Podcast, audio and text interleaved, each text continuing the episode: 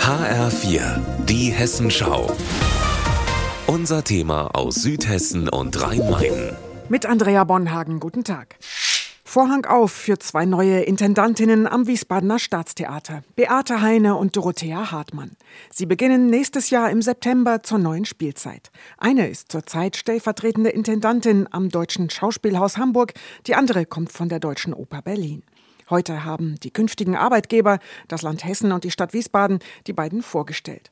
Die neuen Intendantinnen versprechen vor allem auch zeitgenössisches. Sie haben sich die Sparten aufgeteilt. Heine wird für Ballett und Schauspiel verantwortlich sein und das Schauspiel stärken. Wir würden gern zwei größere Produktionen im großen Haus für Schauspiel vorsehen. Davon soll eins auch spartenübergreifend sein.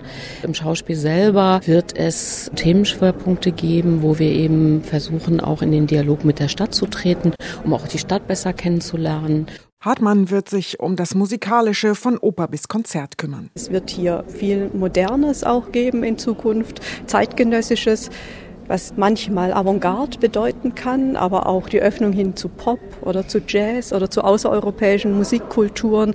Also alles das, was Musik heute 2023 ist, nach viel Theaterstreit rund um den jetzigen Intendanten Uwe Erik Laufenberg hofft die hessische Kulturministerin Angela Dorn auf neuen Theaterfrieden. Mir ist ganz wichtig, dass das Staatstheater Wiesbaden wieder mit dem ganzen Team, mit diesen großartigen Menschen, die hier arbeiten, einfach auch wieder in Ruhe kommen können. Es gab jetzt viel Konflikte. Wir sind ja gerade dabei, auch vieles dieser Konflikte zu lösen. Und ich spüre, dass es auch eine große Hoffnung gibt, dass man einfach auch nochmal jetzt neu beginnen kann. Dorn verweist auf gute Erfahrungen mit einer weiblichen Doppelspitze am Marburger Theater. Zurzeit sucht Wiesbaden eine neue Generalmusikdirektorin oder einen Direktor. Der frühere Chefdirigent war vorzeitig gegangen.